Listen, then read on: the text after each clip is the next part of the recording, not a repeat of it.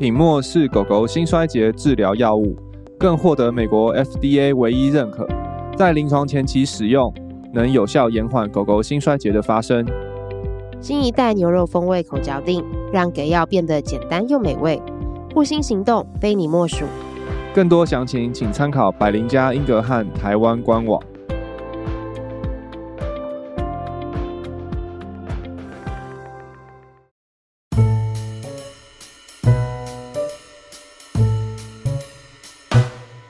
欢迎来到动物医院三三九号，我是卢医师，我是马格。今天是成为你的避风港特辑，毛孩爸妈的心脏病完全指南第一章。希望透过这个指南，让所有毛孩爸妈都可以知道他们目前所需要的心脏病知识，也可以为未来可能遇到的状况做足准备。狗狗、猫猫的健康完全依靠饲主们的维护，才能得到最周全的照护。它们就跟我们人类一样，也有得到心脏病的可能。获得越多的相关照护知识，帮助宝贝获得更全面的保护。好弟，今天又来到了成为你的避风港的时间啦！这应该算是我们的特辑，对对，这个月的特辑。对对，九月我们又再次有一个进入主题月的 style，希望大家还会喜欢。对，感谢我们的干爹 继续支持我们做这个事情，谢谢。对啊，这次很开心能够又合作。我们之前六月份的时候嘛，我们有合作过一个新丝虫的特辑，那我们这一次呃是要来合作，就是关于心心脏病的。对，因为他们家也是有一个我觉得很厉很厉害的一个产品叫品墨。嗯对，品墨应该马哥也很熟悉吧？在药房每一天，对，只要有上班在药房，一定会摸到那个药，一定摸到药。对，它这个药算是我觉得也是近代啦。我的近代是指可能二十年内，就是心脏病狗猫心脏病治疗一个很重要的一个、嗯、一个一个药物。对，对然后真的是也算是改变了我们这些心脏病治疗很多的想法。对，那呃，我们在这一次的这个完全指南的里面，我们会。是陆陆续续的跟大家介绍这个我们的神奇小药丸。对，真的，对，不是蓝色小药丸，不是，不是，是是是狗狗猫猫的神神奇小药丸。嗯，对对对。那这个月的心脏病的完全指南呢，就是当然这是狗狗猫猫的哦，不是人类的。对对对。那我们就是会针对，我们会有四集嘛，嗯，对，然后我们会每一集都会有不同的对象。对对，去诉说我们想要传述的一些，想要让大家知道的一些照护知识。对，这个指南就是是希望可以让爸妈们、毛孩爸妈可以很容易的就对号入座的一个指南。对，对，就是每一集其实都会有针对你们的不同的毛家里毛孩的状况，然后给予你们需要的知识。嗯、对，所以我们第一集就是针对那些你可能连根本不知道你家狗狗或猫咪有心脏病或没有心脏病的。嗯嗯嗯心脏病小白毛孩毛孩爸妈们，这一集就是要跟你们分享的。对，这一集就是给你听的。如果你不知道的话，没关系，那我们就先接继续听下去了。然后这边先小透露啦，那下一集的话，我们就是呃要讲的，当然就是说，OK，好，我们现在已经知道了，我们家的宝贝就是有心脏病疾病了。嗯、对，那我们在药物的部分上，我们应该要怎么样去呃怎么吃、怎么治疗、怎么照顾，甚至是有没有需要用药？哦，对对对，对，所以就是针对给。已经知道你家宝宝贝毛孩有心脏病的家属，嗯，对对对，这是给，这是第二集，第二集，对对对，嗯、然后再来就是第三部第三章的部分的话，就是到照护了，居家照护。第三集跟第四集就是给已经心脏衰竭的毛孩爸妈了，就是你们家的。狗狗或是猫咪已经进入到比较末期的心脏病，有心脏衰竭，嗯、所以我们会花两集的时间来跟你分享，那你们在家里的照护，还有特别是在治疗，呃，我们在心脏病的治疗上面的一些的重点。对对对对，所以就会随着你家毛孩的心脏病的疾病的状况的不同，对，其实确实需要知道的知识跟跟技能也会不一样。那我们这一次的这个指南就会按照毛孩，你们家毛孩的状况，然后。帮助你们可以知道你们现在所需要的知识。是的，好的，那我们接下来听起来都是其实是蛮蛮重要的。嗯，对啊，但是可能就是不一，就是你你对啊，你你你在不同的阶段需要知识是不一样了。没错，没错，啊，嗯，对的。好，所以今天呢，那我们就是慢慢的在这个月当中，就是要分享给大家这些相关的资讯了。嗯，好，那我们今天这一集就像刚刚提到的，就是第一集就是一个小白。完全都不知道。哎，我们狗狗、猫猫也会有心脏病哦。对，也蛮其实也蛮多人问的，就是说，狗猫、狗狗、猫猫也会有心脏病哦？真的假的？对对，这个最常被问是什么时候？就当我们兽医师去参加一些人的研讨会的时候。哦，人的研讨会、哦。对，就我们有时候会参加，像可能台湾也有心脏超音波协会啊，就是人的人的医院、人的医的的医学会嗯的时候，嗯、然后可能坐在旁边人知道你是兽医的时候，他就会，嗯、他通常很多人都会说，哦，狗狗也会要扫心脏超音波，狗狗也会有心脏病哦，所以我们最常听到这个 feedback，其实是在我们去参加人医人医的研讨会的时候，对，常常会被。被被被问的，然后我就说，oh. 嗯，有会有，他们会得心脏病。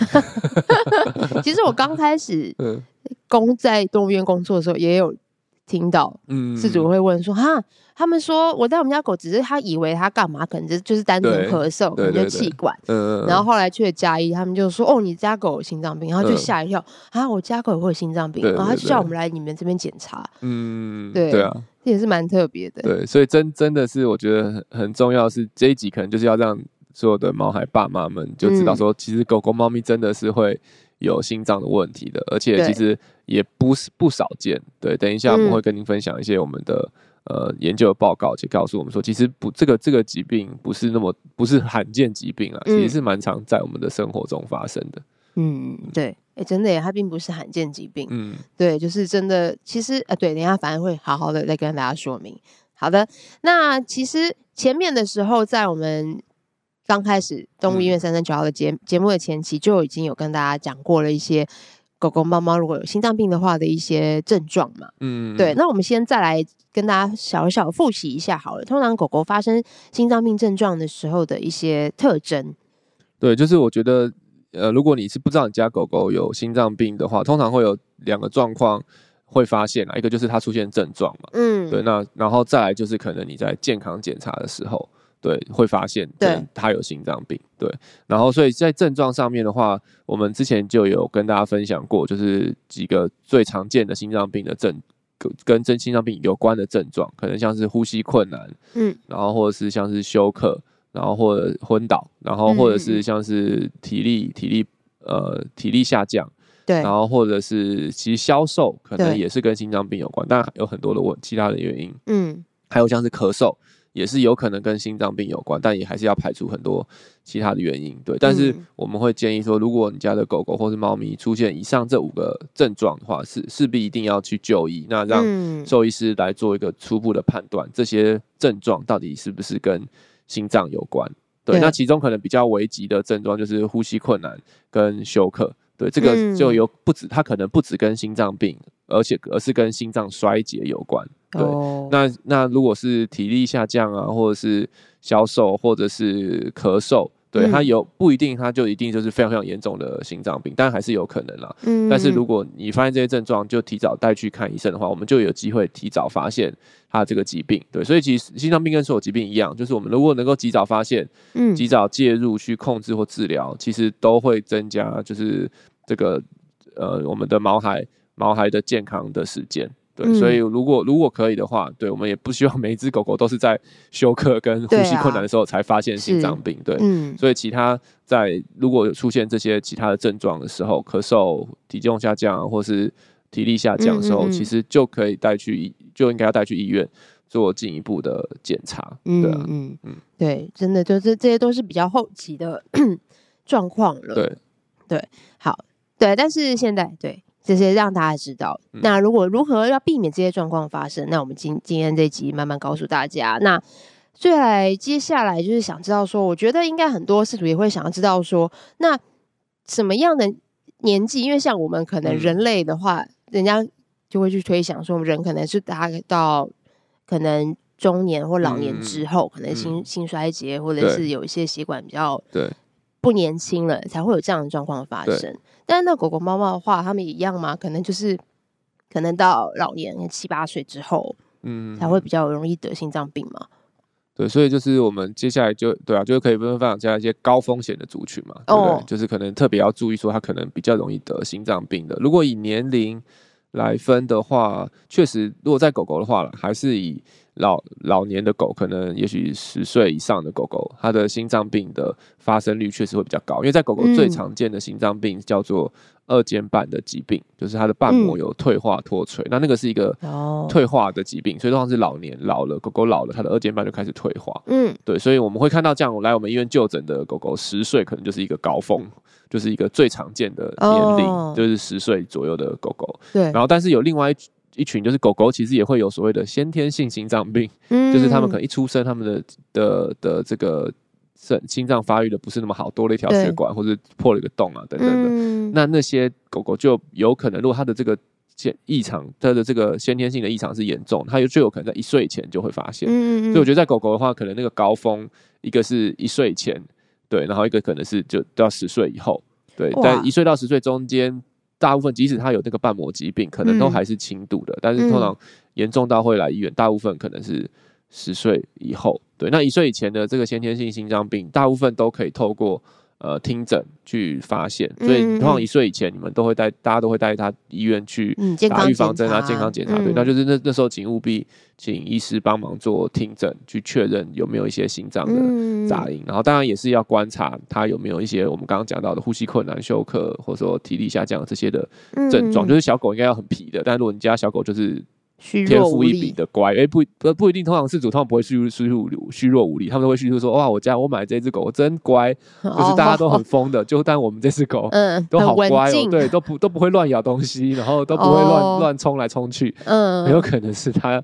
没有办法做到这些事情，哦，所以这个也是可能的症状，你必须要，嗯、如果一只小狗不皮的话。你要也要带去医院做检查，但除了心脏病以外，还有其他的可能的原因、嗯、造成它没办法那么的皮，不然正常的狗狗应该都要蛮皮的，嗯，对，不管个性怎么样，应该都是蛮皮的，对，嗯、所以就是若以年龄来讲，我觉得在狗的高峰期的要注意的年龄，可能是一岁以前，你就要特别要要注意有没有相关的症状去指向它可能也许有先先天性的心脏病，然后而且我们目前其实我们的治疗技术也都在进步，有些先天性心脏病其实可以治疗，就可以把它治好的，嗯，对，那。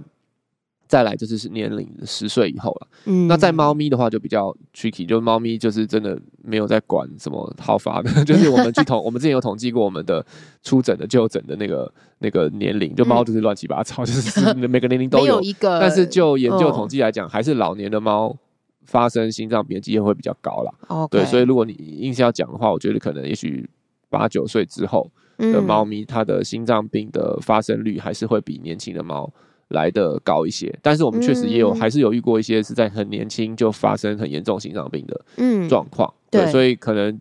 不能就就是年轻的猫也不能完全掉以轻心，但是可能年纪大的猫，对，对我刚刚讲到，所以这些高风险的族时刻，可能就是你会需会会建议的，你的健康检查都要包含心脏的这个部分，嗯、可能初步也许是听诊，然后或是照 X 光，嗯、那甚至、嗯、甚至是做。超音波的检查这样子，对，所以这是我觉得年纪吧，年纪大概就是对呃这样子的分布。嗯，嗯，不过狗狗的那个年纪真的好极端哦，一个就是刚出生到一岁这个段，嗯，这个过程，然后到最后就是对，因为就是相对最常见的就是的疾病就是退行性的，就是老了之后的疾病，对，然后再来可能也许就是中间的先天性的问题，对啊，嗯，嗯，所以对。这都是一个蛮好的一个去发现跟检查的时机点呢，嗯、所以可以去判判断评估一下。对对，那我觉得另外一个饲主也最想要知道说，哎，那我们家的品种，嗯、这个是会好发的心脏病的品种吗？嗯，哪一些会比较容易有？就讲起来，大家可能会有点有点紧张，是因为其实所有的小型犬 都是心脏病好发的品种。所有就是在台湾，我们会看到说，可能路上。十只狗有九只都是小型，小型犬可能我们的定义好了，可能就是十公斤以下的，OK，就叫小型犬。在台湾，因为我们地真的比较小嘛，所以你会觉得对哇，那小型犬不就全部的狗嘛？对，但但在在国外，他们大型犬其实很多，很多国家的大型犬比例其实比小型犬还多的，嗯，对，所以在那个很多。像我们之前在在美国啊的那个教学医院里面，其实要看到小小型犬，其实比例很少，大家都会很开心的。哇，好可爱，好小，嗯，大部分都是大只的，对对对，大家都是大 只的狗，对，所以呃，小型犬确实比相对大型狗狗来讲，比如可能可能二十三十公斤以上的狗狗来讲，其实是更容易好发我们刚刚讲的瓣膜性的心脏病。嗯，对，那像甚至有一些的研究研究告诉，就是告诉我们，几乎可能百分，如果是整体小型狗来讲的话，可能十只里面都多至少有一只都会有这个有瓣膜性心脏病的这个嗯呃发生的的机会。对，那、嗯、在老年的小型犬，可能这个比例又会再更高，高一些吗？更高一些些。哦，对，所以就是。小型犬，我觉得都是。然后，当然，小型犬里面有几个品种会特别的被提到跟注意到，它可能会比一般的小型犬又在更高的，就是像是在国外比较有名，就是查理士王小猎犬。嗯，对，那它它是可能会，它不只是盛行率高，而且它的发生的时间也会提早。可能我们刚刚讲十岁是高峰，但是它它们可能六七岁就是高峰。嗯，而且它的疾病的恶化速度也会比较快。六七岁也是蛮年轻。如果要养。因为他们真的很可爱，就是查理士王小猎犬。哦、但如果要养的话，啊、你就要准备可能 maybe 六七岁，你就要开始面对他可能心脏的瓣膜的问题。嗯、对，但这不是绝对每一次都会，但是很高的比例他们都会。嗯，对。那另外一个我们在台台湾特有的就是好发的品种，就是马尔济斯。嗯，对，就是马尔济斯是我们呃在。呃，之前我们有做过研究的的调查，我们找了一百六十几只，就是健康的马尔济斯来做，帮他做检查。嗯、那其实，在那个研究里面，我们就会发现，它整体的盛的心脏病的盛行率，其实也是有高达就是三成到四成左右。就是在超音波下，我们可以看到它的瓣膜有逆流或是脱垂，大概有三四成。对，其实比例是是是蛮高的，但而且随着年龄也会越来越高，就是它可能到。可能十岁的时候，当将近七八成都有瓣膜性的疾病，所以今天一只狗狗，我们都会开玩笑说：哦，如果它是我们看到那个病例是哦是十二岁的马尔济斯来，对我们其实听诊听到心杂音，或是等一下诊断出心脏病，我们是完全不意外的，反而我们会意外是说：哦呦，竟然没有心杂音，那就真的是怎么没有心脏病？万中无一的一个，万中取选，万中选一，应该找年轻时候要多生一点的那种，哦、对。但是那时候他都已经老了，嗯、对。所以马尔济斯是另外一个，我觉得在台湾特别常见的品种。我们那时候去，嗯、我记得我那时候去那个欧洲的兽医内科医学会发表的时候，因为马尔济斯是从欧洲的马耳他岛来的嘛，嗯、我就很好奇说欧洲的马尔济斯有没有这样，他们就说嗯，好像还好，对 真的、哦，对。所以我都不知道是我们台湾马尔济斯真的是天赋异禀，就是。因为你如果常来可能新传或专心我们这些心脏专科医院，你就会发现很多小白狗，对，就是常常坐一排的嘛。其实，对，对，对，可能这是我们那时候做那个研究的想象，就在就在就想要回答一个问题，就是到底是因为我们台湾人台湾人太爱马尔济斯，所以养了很多。它、嗯、其实马尔济斯没有那么的那么的容易得心脏病，只是因为被激素很多，你懂吗？都是大家都是十 percent 的患病率，但是马尔济斯的数量是。贵宾狗的十倍，所以你会你会感觉好像很多马尔济斯来，对。对，还是是它真的，即使基数其实差不多，但是它更好发。对，对，那我们后来研究的结果是，它确实比一般的小型犬更容易。得，在至少在台湾跟我们其他的狗狗比较，嗯，然后同时我觉得我们真的也养很多马尔济斯，是啊，所以就造就了我们常常我们就是在医院这样。做一排狗们，对，一整排马尔济斯的装，就可能这两个因素都有了，嗯、都会有，然后都都加成这样子。对，嗯、所以狗狗的话，品种小型犬，然后马尔济斯跟那个查理斯王小猎犬是二尖瓣疾病最常见的。那当然还有一些大型狗，也不是说就不会得心脏病啊。嗯、大型犬呃还是会有一些可能像是心肌的疾病，或是呃心律不整的的问题。对，那像心肌疾病的话，其实拉布拉多跟黄金猎犬其实也是都有报告说是有可能有心患有心肌疾病。那黄金猎犬特别的是，它可能还会比较高风险，是会有心脏的肿瘤。对，就是他们常黄金猎犬蛮我们蛮常在在心脏科的医院看到黄金猎犬的时候，往往是跟。心肌病或是肿瘤有关，可能他们有肿瘤，然后导致心包囊积液。哦，对，所以如果如果你们家的黄金突然对啊精神不好，或是都不大爱动，不大有活力，是有可能是因为他的心脏收缩力不好，或者说他的心包囊积液引起了这个心脏的压迫。对，那个都也是要去呃赶快带来医院做检查的。嗯，对。那另外的比较在国外很常见的一些大型狗会有问题的是杜宾犬跟拳师犬，对他们两个算是很有名的。会心律不整的狗狗，哦哦、对他们可能会有一些突发性的心律不整，然后会猝死。对，但是在台湾确实比较少见了。但是如果是有饲养这两个狗狗的家属，也要注意，他们也算是我们的心脏病高风险，而且他们通常发生的是急性的心律不整，哇然后会猝死跟休克。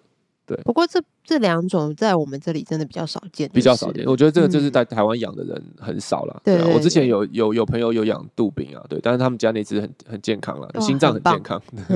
那时候检查了，他带来检查说：“哦，终于看到一只杜宾了。”因为那个在书上啊、文献上或听听在国外看到，对，就是哇，杜宾真的是很多很。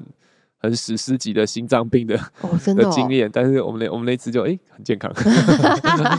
对，所以还是会有些例外。我们现在讲的不是说这些狗就一定会得这些的病，对，一定还是有些例外，只是说跟其他的品种好，譬如跟米克斯比起来，或者说相对来讲，可能这些他们患病的机会真的是比较高。所以，你们家的毛孩如果是这这些品种的话，可能就要特别的注意它的症状，或者说它到了高风险的年龄的时候，可能就是会建议要例行的做。心脏的检查跟对对跟筛筛检这样子，对对对，对啊，没错，就是还是要好好的照顾他们啦，了解一下他们的一些过往的病史跟状况。嗯、那我们刚刚听完了，就是狗狗的一些好发品种啊，对，然后好，那猫咪呢？猫奴的饲主也想知道。猫咪其实也有，而且猫咪的那个好发品种更是那个有实证报告证明它的基因真的是有一些的状况。嗯，对，像那猫的话，这通常最常会想到就是缅因猫跟布偶猫。嗯，对，就这两个品种是有基因定序，它们有一些呃心肌对心肌上面的一些的基因的缺陷，所以它们比较容易好发肥厚性的心肌病。哦，对，然后但是其实，在我们我们的那个门诊上，其实也要告诉大家说，不是说。没有米克斯就一定比较没事，因为其实如果就我们来看诊的病患里面，其实米克斯算是算最最大宗的。对对，但是就是我也给大家这个观念了，就是我我们常常在医院看到的病的的品种，不代表它就比较容易得心脏病，真的也有可能就是它只是养的很多人都养米克斯，所以嗯，他们带来医院的机会会会比较高。嗯，对，所以米克斯像这些没有品种的猫，不代没有不代表它。就比较不容易得，它还是会有心脏病，对但是可能没有像缅因猫或布偶猫那么的容易或那么的好发，嗯、对，所以我觉得可能缅因猫、木偶猫吧，那布偶猫，对，然后还有一些呃有有报告的，可能像是英国短毛猫，对，哦、也是也是有被报告说好像相对比较容易有心脏病，嗯，对，嗯，对对，听路医师这样讲，我也脑袋搜寻了一下我碰过的一些病患们。对，确实就是有一些米克斯也是会有这样的对的一些状况。嗯，英国短毛猫、波斯猫这些都是有有少数的报告说，相对比较常见。那但是突最突出的两个品种就还是是布偶猫跟缅因猫。对，哇，都是比较大型一点的猫，比较大型的。对，那那两那两种猫咪的话，可能真的就是会建议从小就可以做例行的心脏检查去。筛检，对，因为猫咪的心脏病真的是比较难捉摸，嗯、然后病程变化也会比较不一样，对，啊、对，所以这两种猫的话，我们就会建议真的是从小就可以例行的的做筛检的检查，这样。嗯嗯。那刚才卢医师提到，就是狗狗的话可能是瓣膜的嗯。心脏疾病，嗯、对，然后猫咪的话是肥厚性的心肌病，对，这两个就是狗狗跟猫咪最常见了，几乎都可以占我们所有心脏病的八将将近八成。以上的病例可能都会是这两个疾病。嗯，哦，那都其实这两个都是台湾，就是应该说是台湾的现况嘛，是常见的后天性的心脏病。对，后天性。对，我们之前就是也有我们在专心的时候有调查过，就是来我们来就诊的病患里面，对啊，嗯嗯就是狗二尖瓣疾病应该是占了八成多，然后就是在所有心心脏病的病患里面，二尖瓣疾病就占了八成多，然后猫咪的话也是占了七成到八成。左右都是所谓的肥厚性的这个心疾病，嗯，对。但是，他很想问这个问题，嗯、但是猫咪不会有瓣膜的问题吗？或者狗狗也、呃、很少？对对对，很少，非常少，哦、就是相对来讲就非常少，就是狗非常非常少见有肥厚性心肌病，对，就是可能一年可能不一定会遇到一只吧，我觉得。哦，真的、哦。对，然后猫咪也很少有。像狗狗一样单纯的瓣膜的问题，嗯、对，像它的瓣膜也瓣的瓣膜问题，可能通常都还是跟它的心肌肥厚有关，嗯，对，它不会比较像少像狗狗这种退化性的瓣膜的问题，对，所以在疾病的分类，这两个物种是非常的不同的。对啊，其实跟人也很不一样，在、嗯、在人可能最多是那个心肌梗塞嘛，冠状动脉的问题，但是其实，在狗跟猫就就很少冠状动脉的问题。嗯，对对对，所以其实真的很蛮有趣，就是同样是心脏病，但是不同的物种常见好发的也会不大一样，蛮特别的。对对对对对，小知识、冷知识。啊、那我记得我们之前其实卢医师有提过，就在台湾的时候，我们有做过相关的研究。那刚才在提在介在讲的过程当中，我们有提到了就是狗狗的研究介绍嘛，对就是马尔济斯，对台湾的，对，然后是健康的马尔济斯。嗯、那我们猫咪的话，是不是也有做过这样子的相关研究？对，猫咪其实我们在几年前也有做过一个调查，就是呃，我们那时候是找了大概对啊两百多只猫咪，然后健康的猫咪，然后来帮它做心脏的检查。那、嗯、我们那时候那个研究的目的本来是要。主要是要测试一个我们心脏病快筛试剂的效力啦，不过其实也是刚好也是对，也等于也是做一个盛行率的研究，去调查了在台湾可能这这些没看起来健康的猫咪里面到底有多少有心脏病。那就我们那个时候做两百一十七只猫的结果，其实里面有四十九只发现有异常的心脏病有异常结果，所以其实将近将近二十三 percent，嗯，所以大概就是可能也是四只里面就看似健康的猫就有一只可能它的心脏。有有有一些的状况，就可能不不是都严重，有些可能是我记得我们那时候做的研究是轻中重，大概就是三分之一三分之一，对，三分之一是轻度，三分之一是中度，三分之一是重度的分别。对，那当然这个中间还是以我们刚刚讲的这个肥厚性心肌病为最大宗，对，将近七成都是肥厚性的心肌病。对，所以意思就是说，其实，在猫其实看似。健康正常猫里面，其实四只里面就有一只就有可能有心脏病，对，所以这个比例真的是，其实我那时候是比我预期的高，对，嗯、也也比国外的有些报告高，国外有些报告可能是十几 percent，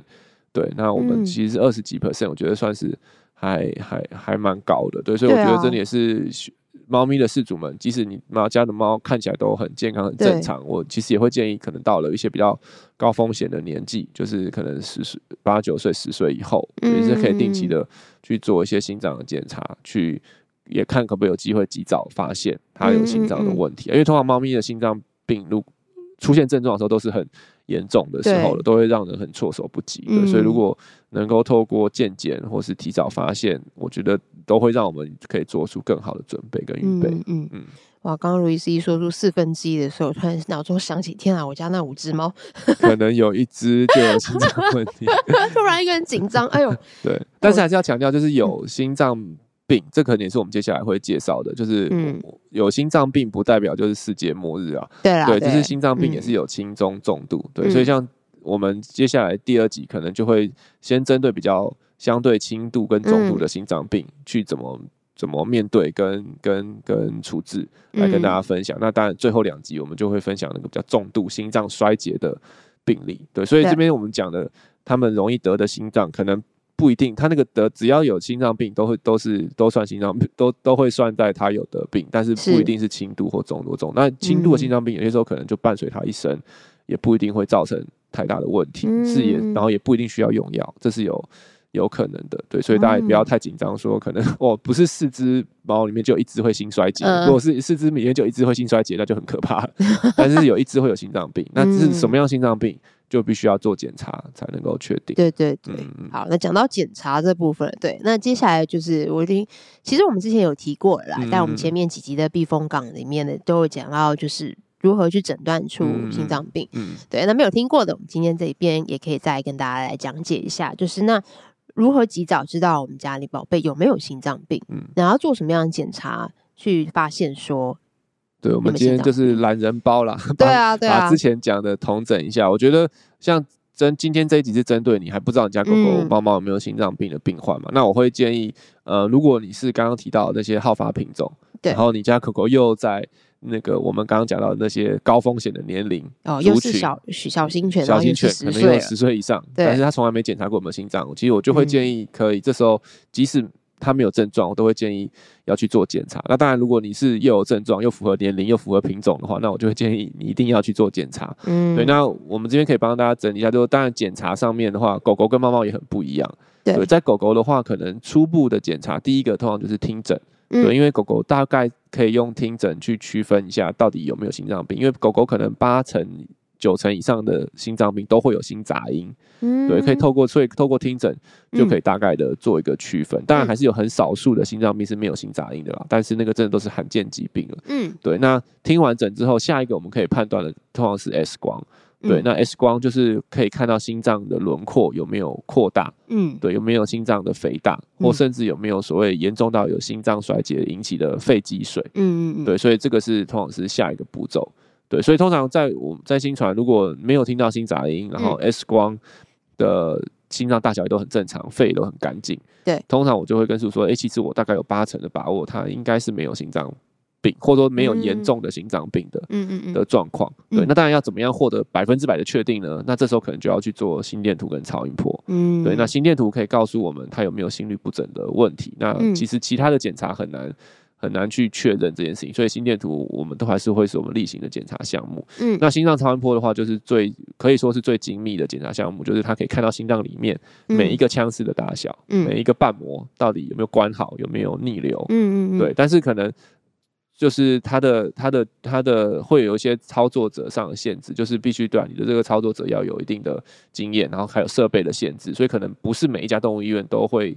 可以提供心脏超音波的服务。嗯，对，所以我觉得也我我也不觉得每一只狗一定都要做到心脏超音波。通常心脏超音波其实是最后一步去确认确诊的方式，嗯，但是前面我们刚刚讲到的听诊跟跟 X 光确实是一个很好筛检的的的的方法。对，这样所以我就会跟饲主沟通啊，如果哎。欸精诊正常，然后 X 光也都正常。嗯，那其实他不用做。其实我就会跟他讨论，你你你需要百分之百确定吗？还是嗯，我八成九成的把握，你也觉得也可以接受的话，那也不一定要做到超音波。那当然有些事主会希望说，我就做全部，我要百分之百确定。那当然是 OK，我们当然是可以帮你做这个检查。但是我的意思是说，没有做心脏超音波，也不代表我们就不能够评估心脏。特别在在狗狗是这样。嗯，对。好，那我们现在讲。在猫咪的话，跟狗狗就会有一些些不一样，因为第一个听诊，猫咪